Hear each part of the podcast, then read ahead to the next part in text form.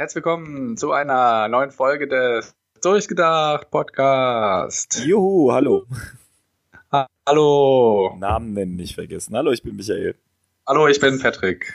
Wunderbar. Wir haben, nachdem wir uns letzte Woche mit Lesen und Sommerlektüre beschäftigt haben, haben wir uns gedacht, ähm, wir könnten ja mal ein neues Thema machen, das sehr, sehr überraschend war. Und wir haben uns dazu entschlossen, wir werden über die Institution oder was auch immer Ehe noch ist, äh, reden. Das, äh, ihr habt schon gehört, das klingt so ein bisschen nach ähm, Frage, ob es, ob es Ehe noch gibt. Patrick, ähm, wir sind beide, ähm, das, ich glaube, das können wir ruhig sagen, in einer festen Beziehung.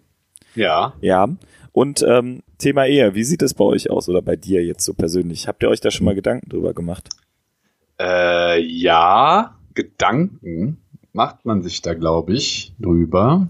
Ja, ab so einem bestimmten Alter bestimmt. Ähm, ja. Wer fleißig zugehört hat, weiß, dass ich ja schon 30 bin. Und wer noch fleißiger zugehört, weiß vielleicht, dass du es auch schon bist. Ja. Das ist, glaube ich, so ein Alter, wo man sich schon Gedanken macht.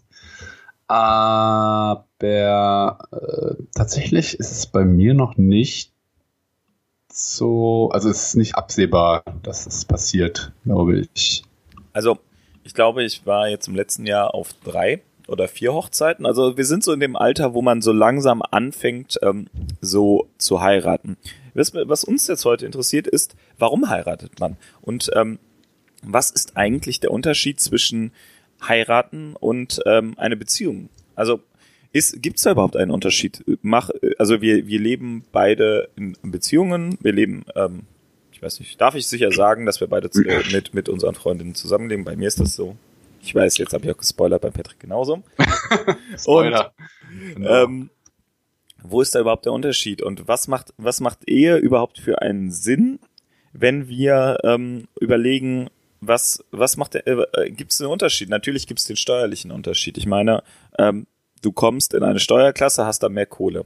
So, kommst in eine andere Steuerklasse und hast, ja, hast dann, Optimalfall, ja. Ja, ist so. Wenn du staatlich heiratest, ja, ja. bekommst du. Also weniger hast du nicht, sagen so. Ja, bekommst du Vorteil, du hast, ähm, wenn es rechtlich geht, äh, wirst du automatisch Vater. Also musst keine großen, ähm, keine großen Anträge stellen oder sonst was. Also hast du eine rechtlich bessere Stellung, als wenn du so zusammenlebst. Das ist halt so. Genau.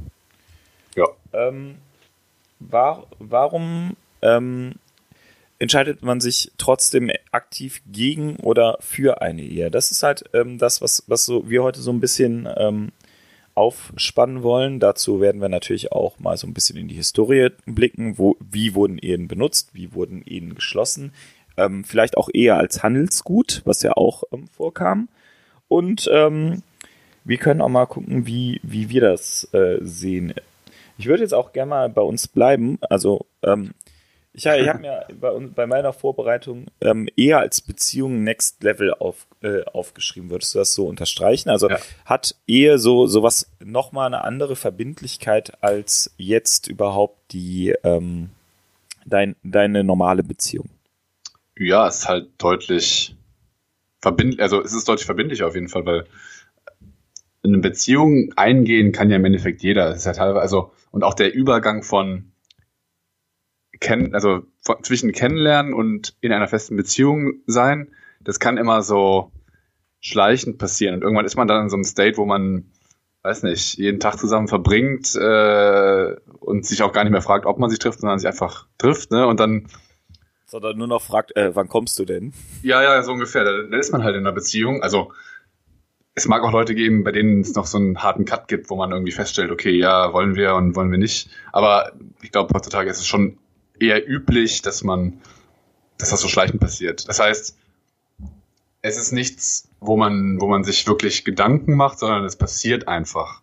Und in der Regel aus emotionalen Gründen, ja. Also ja. Man, man, man denkt nicht groß drüber nach, sondern man, man macht einfach das, worauf man gerade, also was, ja, wo, ja. man wird ja dahin geleitet quasi so ein bisschen von sich selbst und von dem anderen und dann ist man irgendwann in dieser Beziehung und findet es gut, ja. Sonst würde man es in der Regel nicht machen. Und dann abgrenzen, in Abgrenzung dazu gibt es vielleicht den, den zweiten größ, größeren Schritt, dass man sagt, wir ziehen zusammen. Das ist so ein bisschen die Vorstufe zur Ehe. Weil das muss man sich auch, da muss man wirklich auch sich entscheiden. und sagen, äh, wir machen das jetzt und äh, ist auch Kosten mit verbunden, hat dann aber auch Vorteile, hat aber auch potenzielle Nachteile. Äh, man, man büßt eine gewisse Freiheit ein. Ne? Und dann gibt es natürlich den, den endgültigen Schritt Ehe. Ja, also das kostet natürlich deutlich mehr. Äh, also es ist eine viel größere und wichtigere Entscheidung, kostet auch Geld und äh, äh, man feiert in der Regel und es ist auch nicht mehr so leicht rückkehr, rückgängig. Wie sagt man? Rückgängig. Und es ist, ja, man kann es nicht mehr leicht rückgängig machen. Und das ist, glaube ich, der wesentliche Punkt. Also eine Beziehung kannst du eigentlich immer beenden. Äh, eine gemeinsame Wohnsituation kann man mit ein bisschen Aufwand auch relativ gut auflösen. Ist immer ein bisschen ärgerlich und nervig und dauert ein, zwei Monate, bis alle wieder was gefunden haben und eventuell muss man irgendwie bei Freunden unterkommen oder weiß ich was, ja, aber es ist irgendwie möglich, ohne dass man, also man kann quasi in einen Status zurückkehren, in dem man, äh, wie, wie man vorher war. Also es ist zumindest so fast möglich, bis auf emotionale Sachen und sowas, ne, aber ähm, genau, und bei der Ehe ist einfach, glaube ich, ja, es ist einfach so ein großer Schritt. Ja, ich, ich, ich, ich attestiere dir jetzt, dass du ein sehr, sehr interessantes Bild von ihr hast. Weil ähm, du hast jetzt mal diese ganzen emotionalen Sachen, glaube ich, die da mitschwingen, einfach außen vor gelassen und hast jetzt einfach mal so, so Punkte von, von Beziehungen gesagt. Und ich ähm, weiß nicht, ob, ob du da nicht ähm, vielleicht so, so historisch noch so ein Bild hast, was da immer mitschwingt bei Ehe. Das ähm, finde ich, finde ich ähm, als total interessant, weil ähm, ich denke, bei mir ist das ähnlich. Ähm, weil äh, da die Ehe nochmal als was Besonderes angesehen wird. Aber wenn du das jetzt einfach mal ähm, ganz dumm sagst, staatlich gesehen ist das halt nur eine rechte Erweiterung, die du dann über, die ihr dann gemeinsam hättet oder die man dann gemeinsam hätte. Ähm, wenn ich das jetzt mal zusammenfasse, meinst du, dass du bei Beziehungen so äh, drei, vier Stad äh, Stadien gibt, ja? Und zwar einmal. Ja, ja. ja. Also ich will mich jetzt nicht festlegen, aber genau, würde, die kann man auf jeden Fall sagen. Also, dass du, dass du dann erstmal so das sagst, ja, wir sind zusammen. Das wird dann mit, mit äh, den Freunden kommuniziert und sagst, ja, hey, das ist meine feste Freundin. So ein Stadion. Ein Stadium, nicht Stadion. Stadion ist was anderes.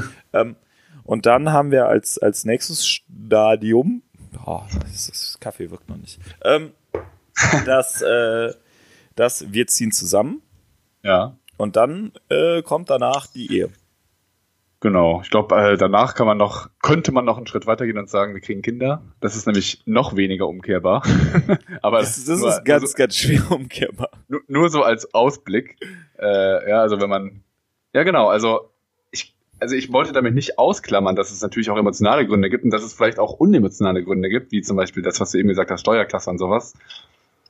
Aber rein von der, ja, von dem, von der Entscheidungs, von dem, von den, ah, wie soll man sagen? Tragweite? Ja, genau, der Tragweite der Entscheidung her. Es ist einfach deutlich größer. Deutlich, ja. Und äh, man muss sich, also ich sollte, ich finde, man sollte keine Ehe schließen, ohne sich sicher zu sein. Ich finde auch, wenn man sich gerade kennengelernt hat, also das ist jetzt eigentlich ein neuer Punkt, ne? Aber Noch? gerade wenn man sich neu, neu kennengelernt hat, finde ich, das ist nichts, was man überstürzen sollte. Es sei denn, man ist sich halt wirklich hundertprozentig sicher. Ja, aber man, dieses, weil, also ich finde, es ist wirklich was, was man nicht mal eben so machen sollte. Ja, also gerade gerade zusammen, auch passt ja ganz gut bei uns, kommen wir heiraten. Das ist für mich eben nicht Ehe. Ehe äh, ist du hast, du hast ja dann ein sehr katholisches Bild von von Ehe mit drin. Ne? Also dieses, ähm, es gibt nur eine eine Ehe und bis der Tod uns scheidet und ähm, was äh, äh, gar nicht so dieses dieses umkehrbare, was ja äh, mal nach deutschem Recht vergleichsweise äh, relativ einfach ist. Ne? Also wenn du das jetzt relativ einfach, aber eine Scheidung ist halt möglich, ähm, ist auch nichts anderes als äh, eine Eheschließung. Du gehst hin und kriegst ein Papier in die Hand.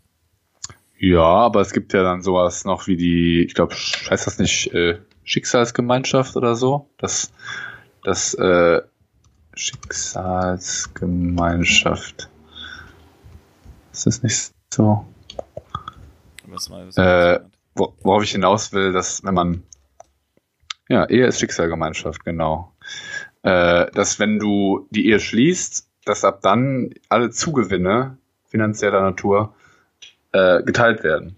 Ja, und das stimmt, aber ähm, vergleichsweise ist es relativ einfach, ne? Ja, also das, kann, das, das, das meine ich. Also es ist jetzt auch wieder ein unemotionaler Grund, aber die Ehe zu schließen ist halt, du gehst etwas ein, was Konsequenzen haben kann, wenn du das, also du kannst nicht sagen, ach nee, will ich doch nicht mehr. Und es kann aber dann, also, und es hat keine Konsequenzen, sondern dann musst du, dann hat, kommen eventuell Konsequenzen, denen du dich auseinandersetzen musst und die dich halt treffen. Ja, also du kommst nicht in den Knast oder so, aber ähm, ja, aber ich meine, das ist ein bisschen schief, der Vergleich. Also wenn du, ähm, wenn du jetzt guckst, dann äh, ist es genauso umkehrbar wie, äh, wie eine Wohnungszusammenlegung. Das ist ja auch, du investierst ja auch, weiß ich nicht, in, ja, okay, das stimmt. In, äh, zusammen in Möbel, in, weiß ich nicht. Mö Möbel finde ich, find ich jetzt eigentlich das, das beste Beispiel dafür. Ähm, du äh, teilweise hast du ein gemeinsames Konto, Haushaltskonto und da ist es dann auch genauso schwierig. Ähm, ja. Ja, also ich glaube, ähm, ja. Also ich finde einfach nicht, dass man, also ich finde, man sollte, meine Meinung, ich finde, es macht einfach keinen Sinn zu sagen, wir heiraten jetzt einfach, keine Ahnung, das because. Ja, also es sollte schon einen Grund geben, einfach weil äh, das ist wahrscheinlich das bisschen Restkonservatismus in mir drin. Ja, also warum sollte man heiraten, wenn man wenn man keinen Grund hat, so ungefähr. Ja, also man muss ja schon eine, sich eine reine Zweckgemeinschaft. Du bekommst Ehegattensplitting. Du musst ja, ja nicht, ich, du musst ja nicht zusammenwohnen. Du musst die, ähm, du, äh, wenn ne, du kriegst, kriegst mehr Geld. Äh, wenn du das sehr offen auslebst, ist es dem anderen auch egal, was du machst. Und äh, wenn du das ganz nicht emotional betrachtest, hättest du da einfach, ähm, weiß ich nicht, eine Zweckehe. Ja, also, Teilweise wegen, äh, wegen Aufenthaltsstatus, kannst ja, du natürlich okay. noch sagen. Ähm, ja. Ja, okay, das stimmt. Also das Thema habe ich jetzt quasi in meinem Kopf ausgeblendet. Das stimmt. Also es gibt natürlich die Möglichkeit der Zweckehe, dass zwar äh, Aufenthaltsstatus ist nochmal, nochmal schwieriger, aber keine Ahnung, zwei Menschen finden sich ganz sympathisch, wohnen zusammen, sind eigentlich nicht an einer wirklichen Beziehung interessiert, beziehungsweise sind nicht an was Festem interessiert, mögen sich ganz gerne, können gut miteinander auskommen. Dann sagen sie, okay, lass uns einfach heiraten. Dann haben wir irgendwie mehr Sicherheit. So, dann heiraten sie. Der Staat sagt nichts und äh, kriegen, haben, beide haben nur Vorteile und leben dann so glücklich bis ans Leben Ende und haben aber eigentlich wechselnde Sexualpartner. so ungefähr. Oder also, was, weiß ich was, ja. Also, ja. also ähm, das ist denkbar. Aber ja. das ist irgendwie. Ah, also mir fällt.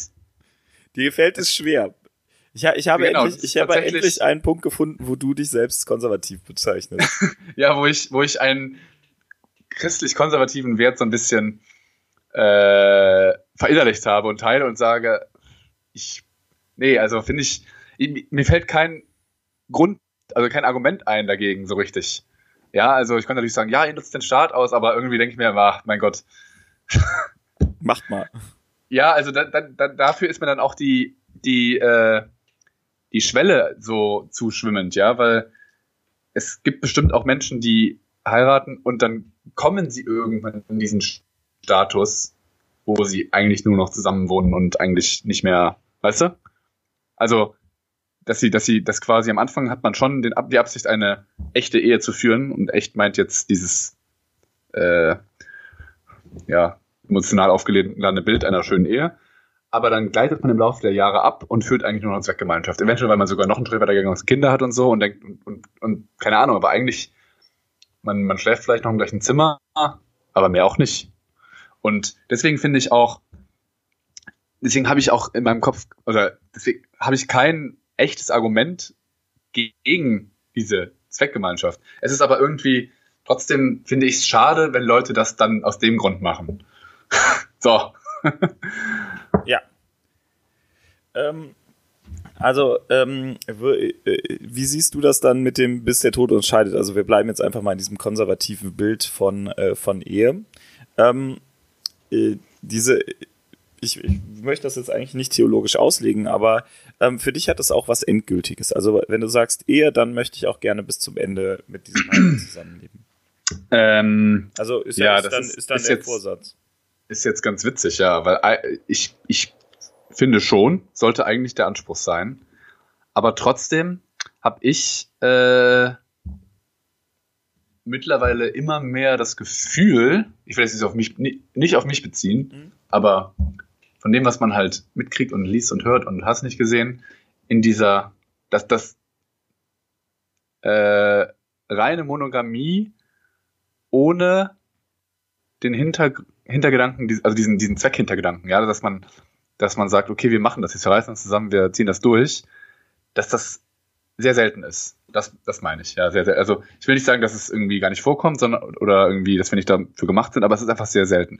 Es ist, glaube ich, echt schwer, weiß ich, mit 25 oder 30 oder so einen Partner zu haben, wo du weißt, oder wo du, ja, wo du absehen kannst, okay, mit dem verstehe ich mich auch noch mit 80 Jahren so ungefähr. Und ich glaube, das kommt einfach dann doch recht selten vor, weil es einfach so schwer ist. Ja, äh, das ist, also ich glaube, dass, ähm, jetzt gehen wir mal ein bisschen historisch, dass diese, diese Art von, von Beziehung, dadurch, dass wir viel, viel vernetzter sind, dass wir viel, viel mobiler sind ähm, mhm. und auch ja. viel mehr äh, Kontaktfläche mit anderen Leuten haben, dass es da ähm, einfach, weil die Auswahl größer ist, ähm, genau. sich, sich schwieriger ist festzulegen. Also das, also ich meine, ähm, äh, wann, wann heiraten wir jetzt? Mit 30? Ja, also ich wahrscheinlich dann eher mit 33, 34, 35. Ja, bei mir wird's, weiß ich nicht, wenn ich überhaupt heirate. Weiß ich nicht, ja. Aber ja. wir, ähm, es wird immer später. Früher, jetzt gehen wir mal in, in äh, ein bisschen in die Historie, war es dann halt mal 14. Ist jetzt bei uns verboten. Wäre, wenn man das jetzt legal sagen würde, wäre das 18. Mhm. Oder 21, je nachdem, wie du, wie du das, sag mal, spätestens 21. Bei mir hat es gerade geklingelt. Ich muss mal gerade Pause machen. Genau. Ähm, also du ja, hast. Das, ähm, ja, ich habe ich hab vor der Pause gesagt, dass wir, ähm, dass, dass es immer älter, dass wir uns immer später festlegen. Ähm, also, dass das wäre dann vergleichbar, wenn wir mit 21 heiraten und das machen die wenigsten. Und äh, ja, es gibt, ich, man kennt auch Leute, glaube ich, im Freundeskreis, die sehr früh geheiratet haben, aber oder im Bekanntenkreis in meinem. Keiner ein, muss ich dir ganz ehrlich sagen. Also ich, ich könnte dir jetzt welche sagen, aber, aber mindestens einen, aber also es ist auch eher Bekanntenkreis als Freundeskreis. In meinem Freundeskreis haben, glaube ich, keiner sehr früh geheiratet. Müsste ich jetzt auch überlegen. Viele haben jetzt gerade im Moment geheiratet, ich habe noch viele unverheiratete Freunde. Ja. Die auch mein Alter haben. Genau. Also ich, ich glaube auch, dass es ähm, wir, äh, aber du musst jetzt auch sehen, dass unsere Gesellschaft hat sich verändert. Wir ähm, arbeiten, wir arbeiten alle. Ähm, und diese, dieser Drang zu heiraten ist überhaupt nicht da. Also wer ist, es war ja vor, früher ein äh, relativ wirtschaftlicher Drang einfach, ähm, damit äh, die Kinder abgesichert sind. Also ne, Mädchen, Frauen wurden verheiratet, damit äh, die Eltern mehr Geld hatten, weil dann der Mann dafür zuständig war. Ist halt so, ne? war halt so.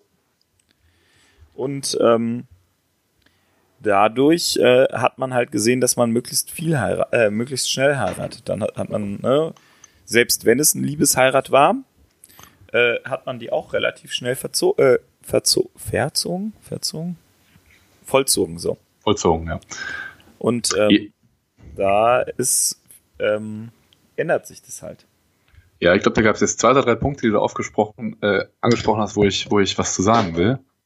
Dann mach das doch. Das erste ist, ähm, dass wir immer später heiraten. Ich glaube, das hat bei uns auch so ein bisschen mit unserer Blase zu tun. Wir sind halt Akademiker.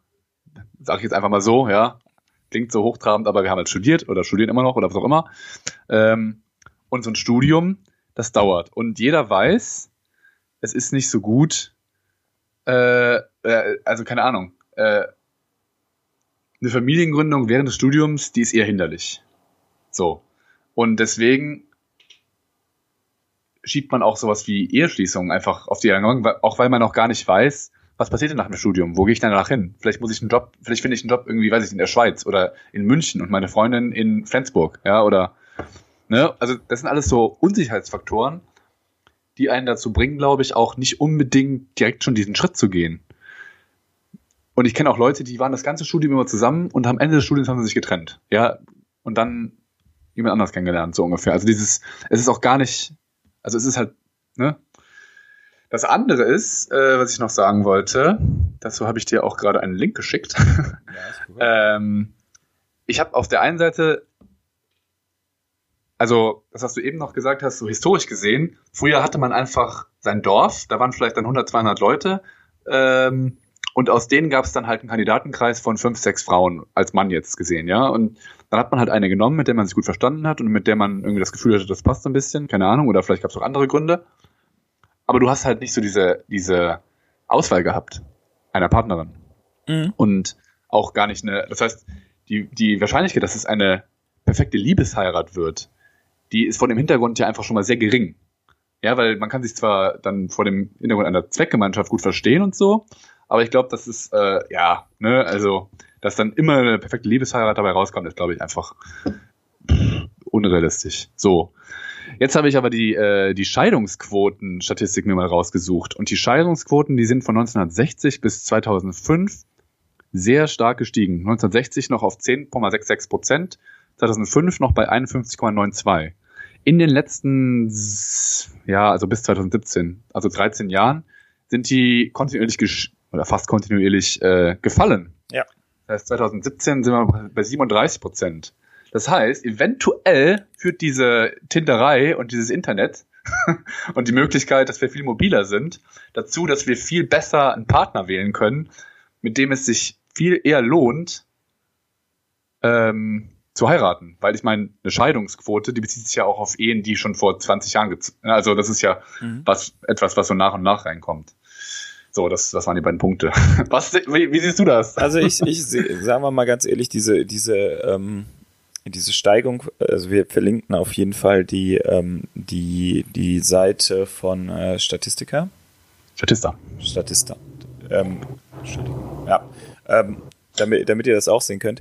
Ähm, dass dass äh, die Scheidungsquote steigt bis 2005, ist meiner Meinung nach ähm, einfach damit geschuldet, dass Scheidungen viel, viel ähm, tolerierter werden. Also es ist, es ist jetzt äh, nicht mehr so, dass jemand sagt, oh, du bist geschieden. Der kommt dann ja, okay. Es ist halt generell ein liberaleres genau. Gesellschaftsbild, sag ich mal. Ne? Ja, genau. Und ähm, es geht mit vielen Sachen einher. Das ist, es, es geht halt deswegen eine Scheidungsquote 1960, 10 Prozent. 11 Prozent. Ja. ja. Interessiert keinen. Also da, da war es, glaube ich, schwer zu sagen, ja, so jetzt reicht es mir. Und dann fing, fing es an, so dass, dass es lockerer, dass es gesellschaftlicher angesehen wurde. Damit kannst du wahrscheinlich die, also ne, den Anstieg, ja. Den Anstieg ganz gut erklären. Ähm, ich finde das interessant, weil ähm, du, du meintest, dass äh, durch die, durch die, äh, dadurch, dass wir die große Auswahl haben, ne? Also die Tinderisierung der Gesellschaft. Die Tinderisierung der Gesellschaft.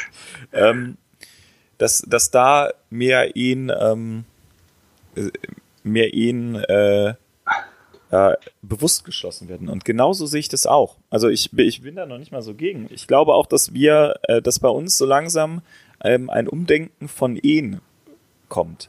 Weil ähm, wir merken, wie die Tragweite ist und dass es nicht mehr diese Zweckgemeinschaft ist. Ich würde jetzt mal fast behaupten, so steile These, dass, äh, dass äh, die Ehen, die Zweckehen in den 70er Jahren bis 70er Jahren viel viel verbreiteter waren als die jetzt sind, weil jetzt keiner mehr sagt, okay, ich ähm, ich äh, heirate, um mein ähm, meinen Status zu sichern, sondern ich heirate, weil ich diesen Mann oder diese Frau liebe.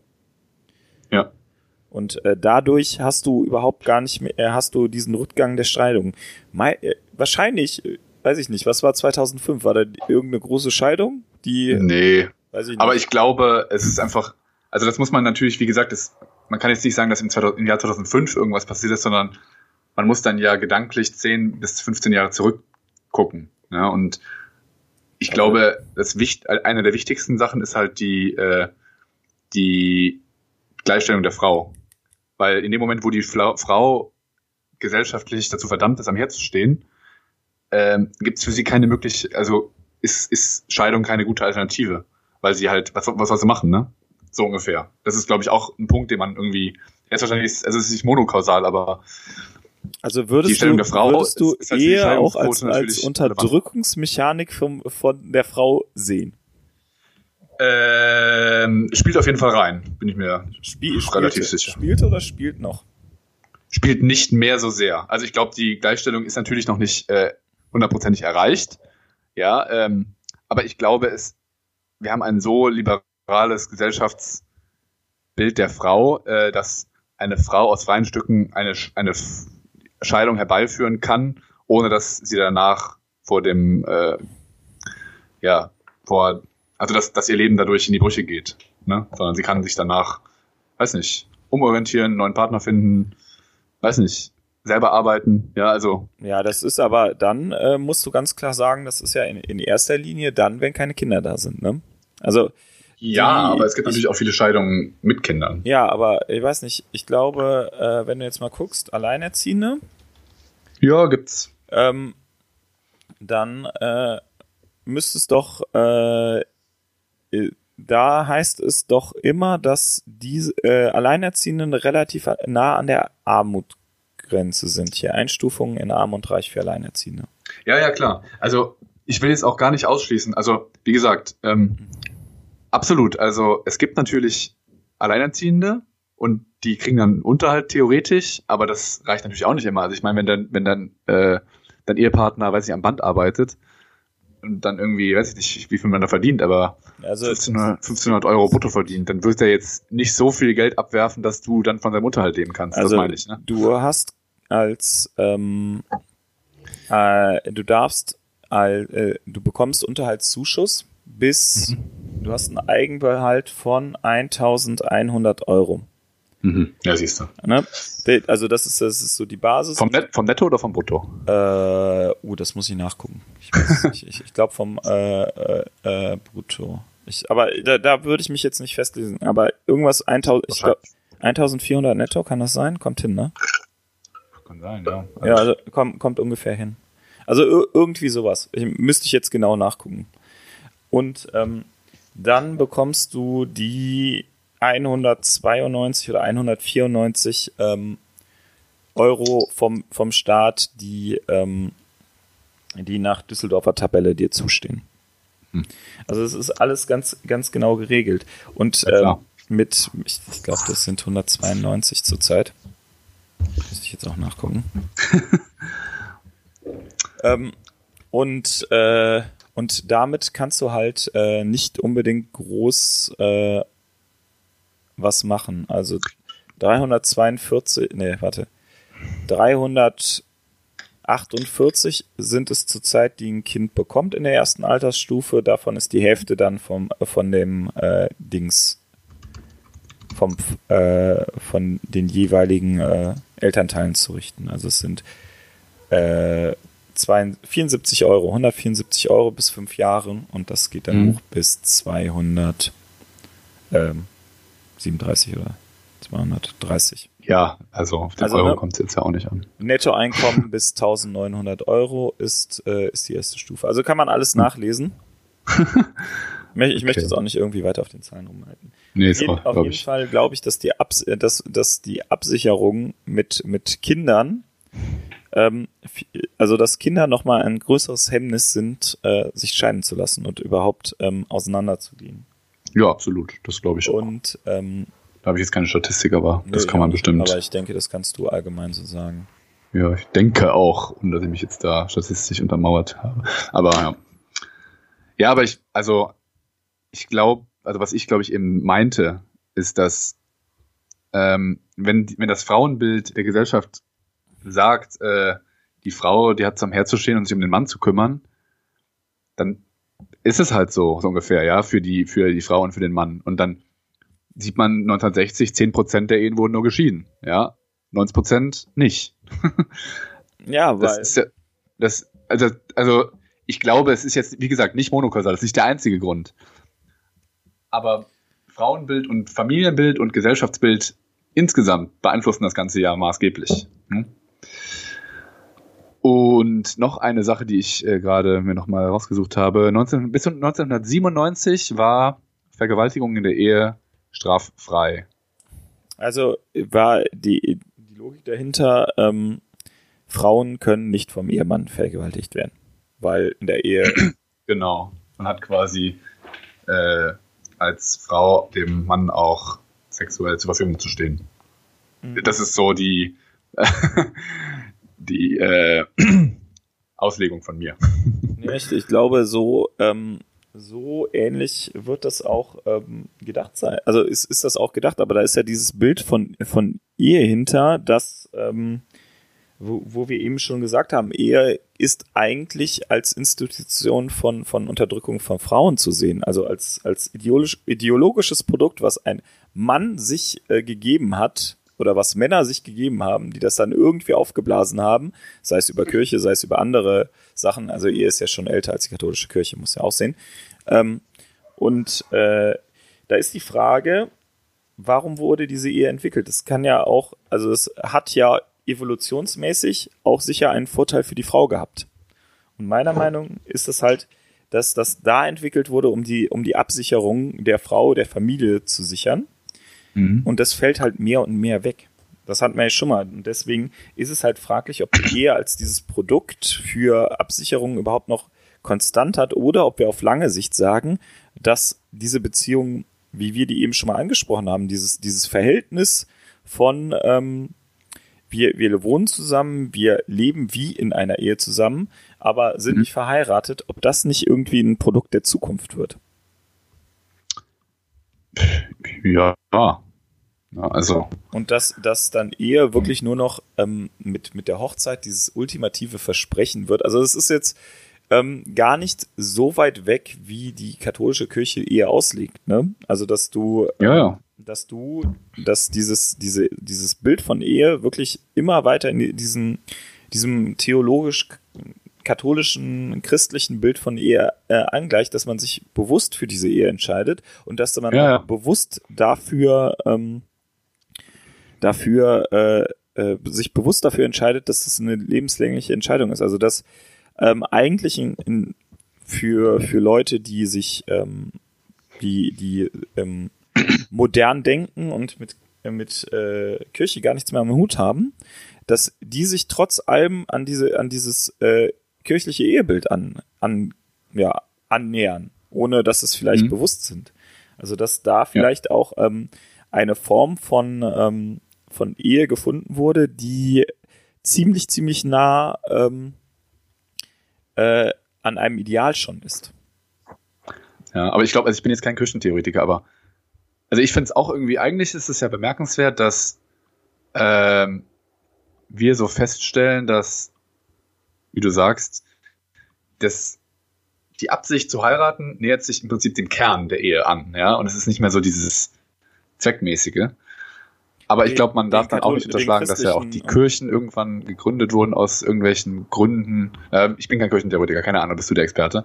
Aber äh, wahrscheinlich ist auch das Bild, was wir als also das Bild, was wir von Ehe haben, äh, beziehungsweise das Bild, was wir glauben, was die Kirche von Ehe hat, das hat sich ja auch gewandelt im Laufe der Zeit, nehme ich mal an. Ich bin, wie gesagt, kein Kirchentheoretiker und also kein Kirchenhistoriker. Du kannst, du kannst allgemein immer äh, kirchliche Sakramente einmal auf den, auf so ein philosophisches Level heben, auf ein theologisches Level heben und einfach auf ein historisch-praktisches Level.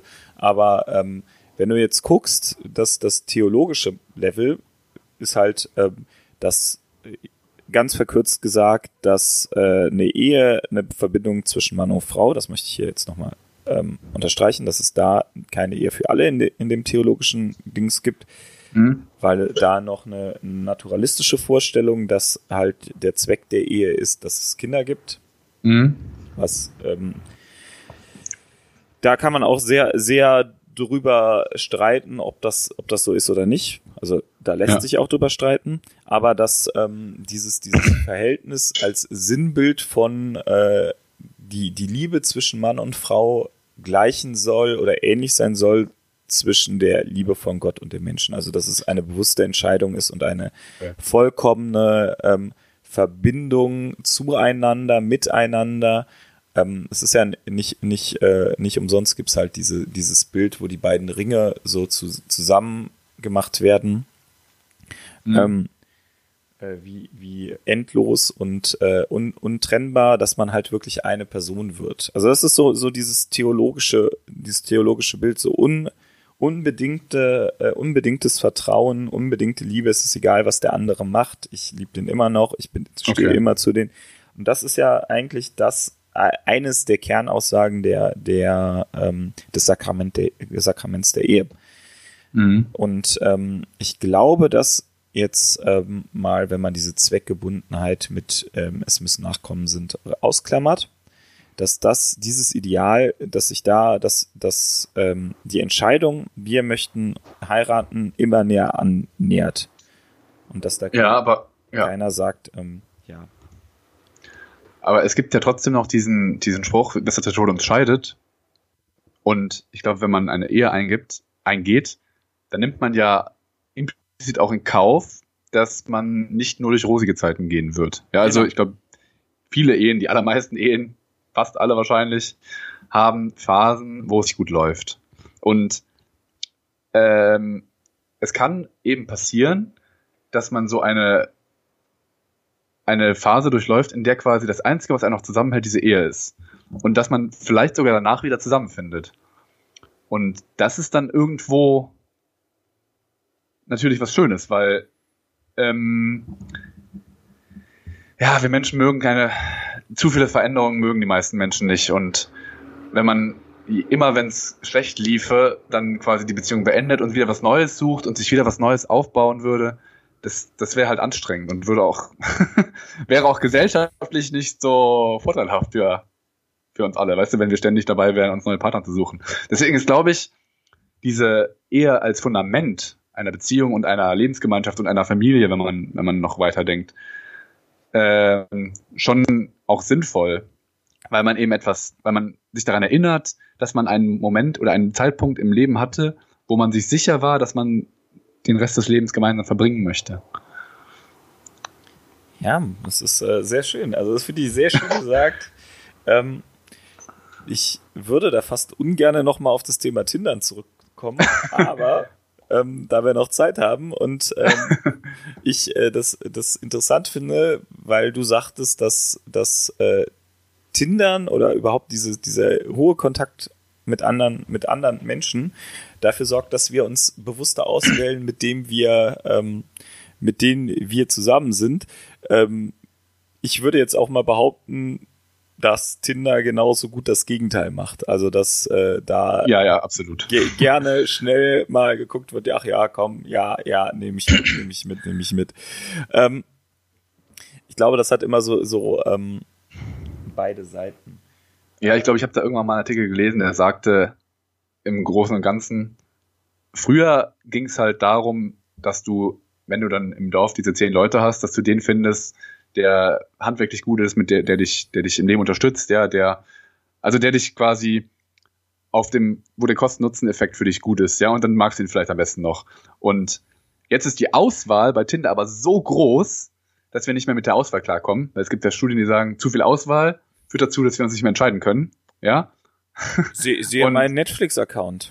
Genau, genau. Und deshalb entscheiden wir uns fast ausschließlich nur noch auf Basis des Aussehens. ja, also es gibt natürlich noch, aber im Endeffekt unterbewusst ist dann das Aussehen im Endeffekt der maßgebliche Faktor. Und früher war es ja eigentlich gerade, dass man andere, äh, dass man Charaktereigenschaften hatte oder dass man, äh, weiß ich nicht, angepackt hat, äh, männlich war, weiß ich nicht, irgendwie sowas. Ich, ich, glaube, Quatsch, ja? ich glaube nicht, ich glaube, das ist ähm, jetzt vor allem der, der erste Kontakt, also das, ob ich, ob ich den Typen überhaupt anspreche, ja ist, hm. ähm, oder ob ich mit dem rede, ist äh, die, ist die erste, ähm, ist, ist das Aussehen das erste. Aber ich glaube auch, wenn du, wenn du irgendwie interessiert bist, nicht nur gerade den schnellen Fick zu haben, sondern äh, ähm, Boah, hast du gerade hast du da gerade gesagt. Ja. Hören ja auch Kinder zu. Nein. muss ich das jetzt als äh, als Nee, musst du nicht. Ja, aber ich muss dann jetzt bei Policy anklicken, äh, nicht äh, irgendwie harte Sprache oder sowas. Ja, da darfst, darfst du gerne machen. da ist es vielleicht ein Grund, noch mehr zu hören. Nein, aber ähm, wenn du, wenn du jetzt den nicht gerade den, den schnellen Geschlechtsverkehr suchst, sondern das als, ähm, als Grund nimmst äh, oder als, als Möglichkeit nimmst, die Leute kennenzulernen, ja, dann ist das Aussehen nur die erste, die erste Hürde und danach Mhm. kommt es ja auf den Charakter an. Ähm, ich weiß gar nicht, ich glaube irgendwo, ja, da müsste ich jetzt suchen. Ja, machst du Das, später. das mache ich später. Ähm, das nicht nur Aussehen, sondern auch Geruch und so. Also ne, wir, wir benutzen ja nicht ohne, ohne Grund Ja, ja. Parfüm, ohne weiteres und so. Dass das alles bei der Partnerwahl mit, ähm, mit äh, ein ähm, mit dazukommt, mit äh, Ausschlag gibt, was wir, wen wir wählen und warum wir den wählen. Auch äh, evolutionär bedingt zum Ja, Teil, ne? klar. Also gerade Geruch. Gerade Tja. jemanden, den du gut riechen kannst, äh, mit dem kommst du auch im Allgemeinen klar. Und mit dem hast du eventuell gute Gute, Nachkommen. Gute, gute Nachkommen, ja. Da sind wir wieder bei dem, bei dem Thema Nachkommen. ähm, Ja. Äh, da müssen wir mal irgendwann äh, noch drüber reden, ob ähm, der Menschsein nicht durch, durch, ähm, durch unsere Gesellschaft ganz viele Evolutionsvorteile äh, eingebüßt hat. Dann, das, ma- das machen wir irgendwann mal, weil ich da, weil ich da, ja. weil ich da richtig Bock drauf habe, da mal sehr theoret zu, the zu theor theoretisieren, ähm, wie, wie, ob der Mensch überhaupt überhaupt noch äh, Evolution macht und so. Also finde finde ich cool, aber das ist ein anderes, anderes ja, Thema. Das geht jetzt. jetzt Das ähm, ist, ist ein sehr Äh. anderes Thema. Ähm, auf jeden Fall, wo ich eigentlich raus wollte, ist, dass ähm, ich glaube, dass durch Tinder nicht ähm, nicht nur der das Aussehen ähm, ein Vorteil ist, sondern ja, ja, also es war ja auch eben meine, eben am Anfang mal meine These gewesen, dass äh, die Tinderisierung schon auch eventuell mit dazu beiträgt, dass die Scheidungsrate dann sinkt. Und ich glaube, der Punkt, der da reinspielt, ist eben, du hast natürlich diese, diese An Einstiegsschwelle, ähm, dass du, dass das Aussehen quasi ne, relevant ist. Aber das heißt dann ja weitergedacht, also ich glaube, die meisten Leute, die Tindern, in Anführungsstrichen, ja, Tindern, äh, dass die auch mehr Leute da treffen, als man sich mehrfach, dass man mehr Dates hat. Weil Ja. man ja auch leichter Dates hat, im Optimalfall. Und dass dann aber diese emotionale Ebene des Aussehens, dass die Hürde ist quasi schon genommen und dann kann man sich quasi darauf fokussieren, ob derjenige auch zu mir passt. Und ähm, dann ist es ja eigentlich, im Optimalfall hat man dann hinterher das perfekte Gesamtpaket. Und man hat ja eine viel größere Auswahl gehabt und hat dann durch dieses Ausschlusskriterium Aussehen oder vielleicht irgendwie die zwei, drei Likes auf Facebook, die man gemeinsam hatte, ähm, hat man halt schon einen viel besseren Filter. Und es, äh, deswegen, ja, keine Ahnung. Also müsste es, äh, äh, da fällt mir jetzt die, die ähm, How I Met Your Mother Folge ein. Ähm, du möchte, äh, es müsste ja eigentlich möglich sein, den perfekten Partner zu finden. Also, Ja. ne, der perfekt zueinander passt.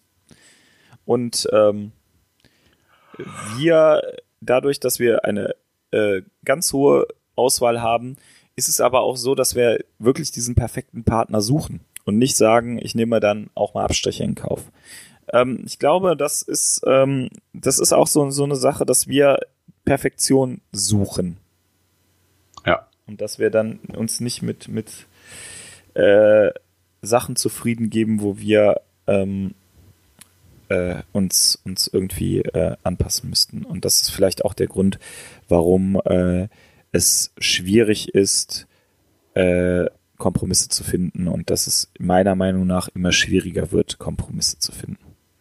Ja, es ist halt nur die Frage, was heißt denn Kompromiss? Ne? Also Kompromiss kann ja heißen, dass wir eine Zweckgemeinschaft machen, aber dann ist eben auch die Frage, wenn ich gerade mit, weiß ich, mit 34 oder sowas feststelle, okay, wir einigen uns gerade auf eine Zweckgemeinschaft, will ich jetzt noch 50 Jahre lang eine Zweckgemeinschaft haben oder will ich vielleicht trotzdem doch noch jemanden finden, den ich eigentlich mehr mag, ne? Ja.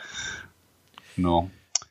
Und früher, da war auch die Lebenserwartung nicht so hoch, da hat man dann vielleicht, aus welchen Gründen auch immer, sich dann für die Zweckgemeinschaft entschieden. Ja, aber da hast Mhm. du ja trotzdem früh angefangen, ne? Ja. ja. So. Gut, jetzt haben wir nicht mehr viele Minuten. Ein, eine Frage habe ich noch. Ja, mach. habe ich mir extra aufgehoben fürs Ende. Ehe für alle, ja oder nein? ähm, ja. Ja, sehr gut. Ich finde, ich finde, Ehe für alle ist ähm, meinem, meinem Ehebild läuft es nicht zuwider und ähm, ich mag die, das, was das wir eben schon beschrieben haben, dass ähm, die, die Festlegung auf eine Person und das Ja. Versprechen, was du gibst, ich möchte immer bei dir sein, ähm, das Mhm. ist unabhängig davon, was für ein Geschlecht der andere hat. Und ähm, ich verstehe auch nicht, warum, äh, warum sich man jemand bei einer Gewissensentscheidung dagegen äh, aussprechen kann. Okay, ähm, der Zweck, den äh, man in der katholischen Kirche oder den man evolutionär dazu hatte, ja, das heißt also, dass man sich fortpflanzt, der ist nicht gegeben, ja. Okay, aber das hat, macht für mich keine Ehe aus und ich finde, dass die Leute, die sagen, es gibt keine äh, Ehe für alle, den eigentlichen Kern von Ehe nicht verstanden haben. Das ist äh, mein Schlusswort. also sehr gut. Der eigentliche, dass Leute, die das dagegen sind, dass sie den eigentlichen Kern von Ehe nicht verstanden haben.